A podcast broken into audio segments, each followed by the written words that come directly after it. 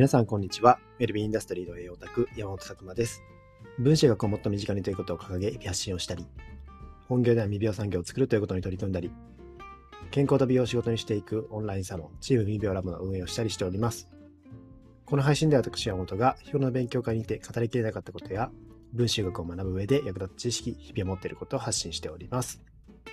というわけでですね、本日のテーマは、1日の運動不足で糖質代謝がダウンするというテーマでお話ししたいと思います。まあ、先にですね、最近の近況報告といいますか、そういったところをさせていただきたいんですけども、えー、まあ最近結構ですね、まあ、ニュースで未病の分野に結構大手さんが参入してきてるなっていうところが、えー、すごくこう思います。なんかここの部分っていうのはすごく注目されてて、えー、まあ大手さんが参入してきてるってことは、業界的にも今後伸びる可能性が高い、えー、そういった分野になってくるのかなっていうところはすごく思っております。っていうのもまだ未病のこういった分野っていうのは、まだまだこれからなんですよね。で、未病っていうのはまさにこう、病気と健康の間の状態の概念を指すんですけども、まあ、未病システム学会が定義している2つのものっていうのは、まあ、こう、病院とか行ってもですね、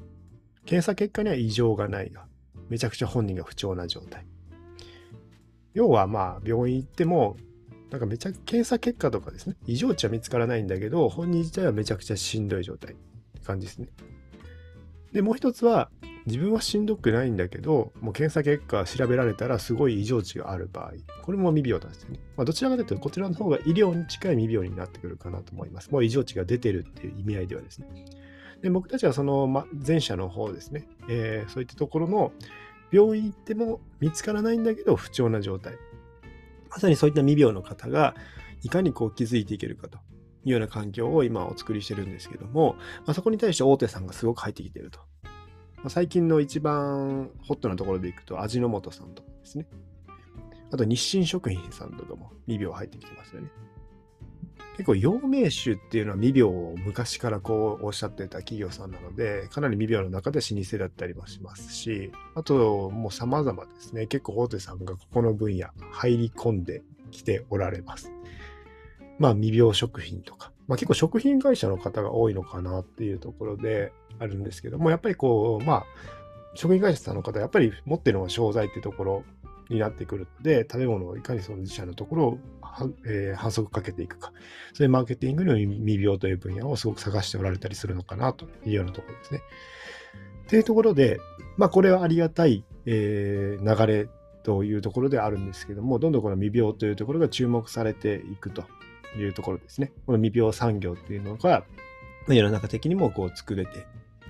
まあこういったものがホットになってくるんじゃないかな。まあいろんな課題は出てくると思いますけども、そこに対して僕たちはかなり数値化というところですね。いかにその状態を知って、まあ、行動変容を起こしていけるかとか。あとは、やっぱりですね、その未病のビッグデータというところはすごく重要だと思ってますので、まあそういったところからですね、マーケティングとか、未病マーケティングとか、していければと思ってますので、ぜひですね、まあそういった、えー、企業さんとも、まあ、結構お話的にはあの紹介してもらうことも多かったりするんですよね。まあ、そういった連携もしていきたいなと思っておりますので、ぜひぜひ、えー、今後ともよろしくお願いしますというところですね。まあ、あの、未病っていうのがすごくワード的には、えー、徐々に大手さんが参入してきているので、えー、知っておくと面白いかもしれないよというお話です。はい。それでは本題の方入っていきたいんですけども、まあ、今日のですね、えー、テーマはすごくシンプルで、もう題名の通りなんですけども、まあ、1日の運動不足で糖質代謝がダウンするというところ。まあ、結構これ、まあ、業界的には有名な、えー、ところで、えー、まあ、2011年のですね、あ、すみません、2021年ですね、11月の、えー、時に、えー、順天堂さんがですね、ここを、えー、発表されてたりするので、まあ、結構割と最近の話なんですけども、まあ、1日動かないだけで糖代謝が悪化していくよみたいな形の論文を出されています。まあ、運動不足がですね、えー、かなりそういった健康状態直結するよっていうようなこう話が、まあ、発表されたというところです。で、まあ、どういったことを、えー、してるかっていうと、まあ、マウスをですね、えー、まあ、運動不足の状態で24時間させたんですよね。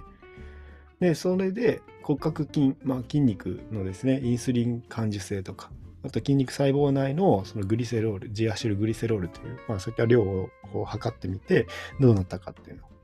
のを見せていったと、まあ見ていったというところですね。で、そうするとやっぱ24時間、こう、運動不足にした状態がそう続くとですね、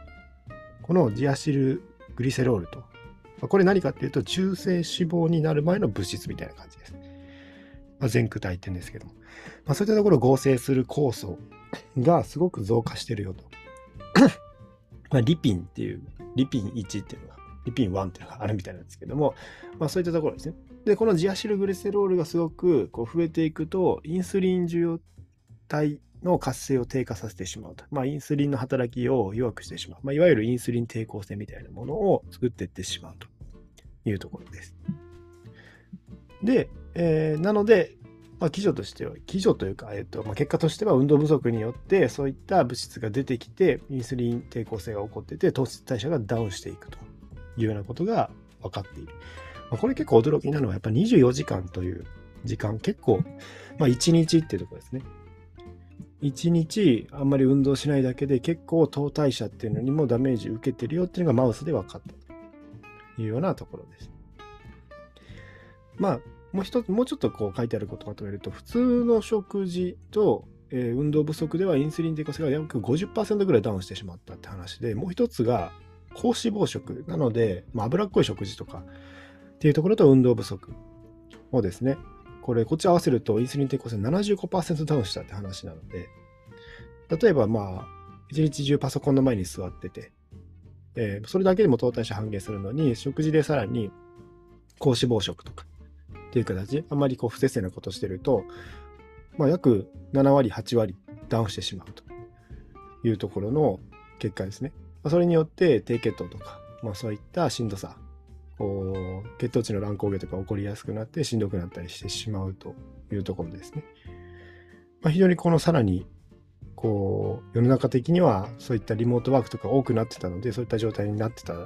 方、まあ、今もなってる方多いんじゃないかなと。まあ、特に自分自身にも言い聞かせてるような感じはあるんですけども、まあ、そういった運動不足、ずっと家に行ってパソコンでこういった形でしてて、で食事もおろそかになってくると、すごく体っていうのはその影響を受けやすいよと。まあ、低血糖症とか太りやすくなったりやる気が出ないとかですね、えー、まあ様々こう起こってきてしまうので、まあ、この糖代謝、まあ、厄介なのはかなんか簡易的にちょっと気分がダウンしたりとかしてしまって、まあ、そういったところですね起こりやすくなってしまうので、まあ、不調にもつながりやすいんですよ。低血糖って結構こう根本原因というか、えー、まあ序盤にですねやっぱりこう血糖値の狂い出してくるとそれだけでもかなり体調不良感っていうのが出てきてしまうので、まあ、注意しないといけないものかなと思います。要は何を言いたいかっていうと、運動が必要なものなんですよ、というとこなんですよね。結構やっぱ動いた方がいいと。まあ、ある程度家の中にいたとしても体を動かす習慣を作った方がいいと。まあ、えー、自分にも言い聞かせてですね、そういったところをですね、えー、しないと、まあそういった体の中の代謝っていうのはうまく回らないことが多いよっていうようなお話かなと思います。で、まあ、どういう運動をするかっていうと、まあ、軽くですね、やっぱ外で、外出て 走ったりできると一番良かったりするんですけども、あとはジムとかですね。で、まあ、こう、歩く、走る機会あるじゃないですか。えー、そういうところで、まあ、軽く、まあ、走るまではしんどいんで、まあ、歩くとかですね、早足で歩くとかっていうのがポイントだと思いますし、まあ、がっつりですね、そういうガツガツ筋トレするっていうよりかは、まあ、もう気持ちいい運動をしていくっていうところですね。最近だと YouTube とかにも、まあ、こう、運動をこう一緒にやってくれる、まあ、動画とかも上がってるので、まあ、そういったところも使いつつ、どんどん体を動かしていくっていうところは必要なのかなと思います。やっぱりですね、これ注意なのは、やっぱこう健康的な食事をしている方でも、まあ、運動不足があると、まあ、ちょっとこの、もったいないっていうところは出てくるというところですね。まあ健康的に食事にはめちゃくちゃ気使ってますよっていうところ。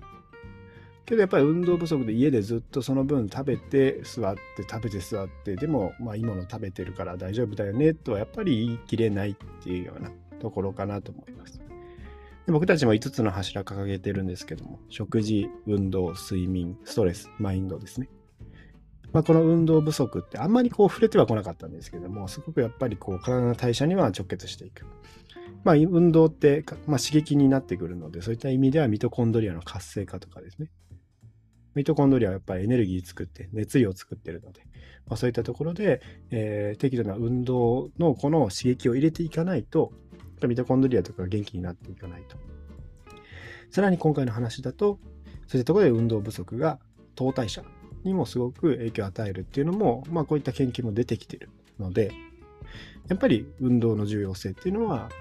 まあ、健康にはこう必要なものとしてあるというのは言えるかなと思います。まあ、ぜひですね、えー、この運動っていうのもですね、意識して、えー、やっぱりこうライフスタイルの中で取り入れていただくといいかなと思います。はい、何かご参考になれば幸いです。はい、今日はですね、1日の運動不足で糖質代謝がダウンするというテーマでお送りしました。皆さんの日々のインプット、アウトプットを応援しております。ウェルビーインダストリーの栄養オタク、山本拓馬でした。じゃあまたね